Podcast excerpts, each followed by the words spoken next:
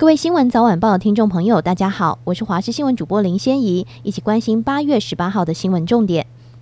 今天仍然受到低压带影响，天气相当不稳定，降雨几率高，容易有短延时强降雨。南部地区有阵雨或雷雨，午后配合热力作用之下，也会有局部大雨发生。外出请留意雷击及强阵风，低洼地区请慎防积淹水。气温方面，南部地区由于云多易雨，白天高温大约三十度左右，其他各地的高温大约三十一到三十三度。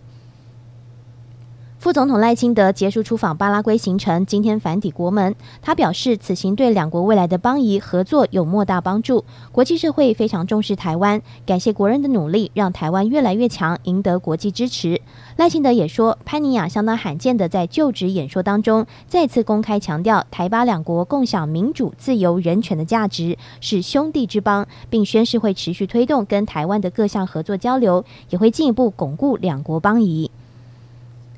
南美洲国家哥伦比亚今天发生强震，撼动首都波哥大，居民惊恐逃到街上，还有一名女性身亡。美国地质调查所指出，地震规模为六点三，但各国国家地质机构通报规模为六点一。路透社报道，上述死亡案例发生在波哥大东南部的马德雷纳区。哥伦比亚国会通报医院受损，天花板上的装饰被震落，掉到下方桌子上，所幸无人受伤。各国民防单位指出，首都东南方的卡尔瓦里奥市全市进行疏散，这个区域内的窗户因为地震受损。邻近的维拉维新西奥则发生山崩，民防人员正在确认有无进一步灾情。地震发生后，人们纷纷涌上街头，几分钟后又发生余震。哥伦比亚国家地质机构估计第二次地震规模五点六，然后又发生规模四点八的余震。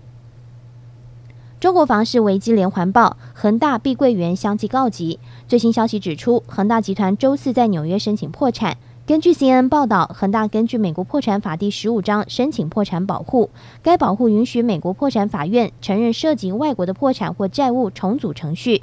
恒大集团曾是中国销售额第二大的房地产开发商，不过在集团七月报告中透露，在二零二一年和二零二二年损失了八百一十亿美元的股东资金。截至去年底，恒大集团的总债务已经达到相当于三千四百亿美元，约占中国国内生产总值的百分之二。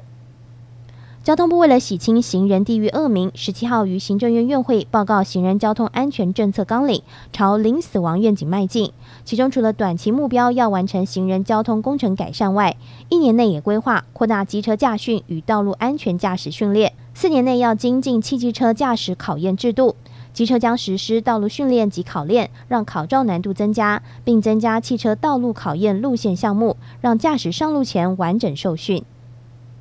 劳动部指出，性别工作平等法部分条文修正案从今天起修正名称为性别平等工作法。修法重点包括最高负责人或雇用人，如果被认定涉及职场性骚扰，将处最高新台币一百万元罚锾。若权势性骚情节重大，被申诉人于调查期间，雇主可暂停或调整其职务。